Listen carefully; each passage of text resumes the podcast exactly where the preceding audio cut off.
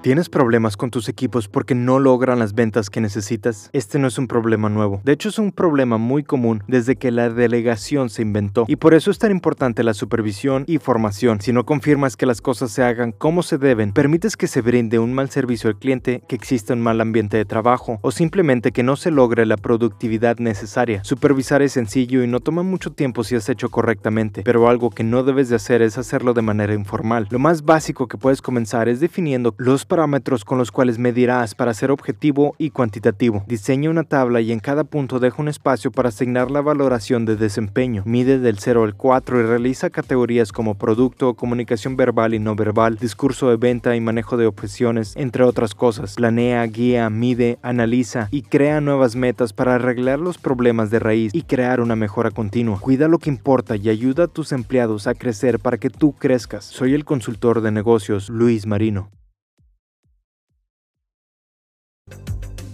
Si quieren tener un mejor equipo de trabajo para lograr más y mejores metas, entonces comienzan con la guía práctica de 77 días de mejora continua que escribí en mi libro Mejorando como gerente.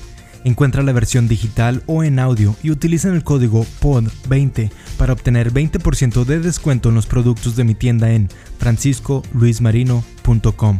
Descuento no aplica con otras promociones y es válido hasta el 31 de diciembre del 2020.